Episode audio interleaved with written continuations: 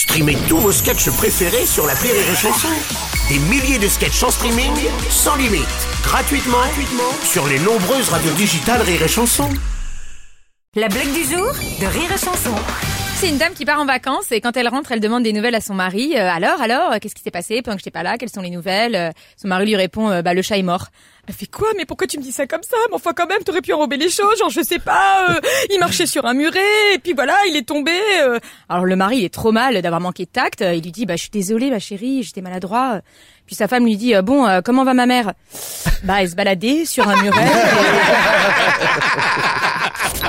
La blague du jour de Rire et Chanson est en podcast sur rireetchanson.fr.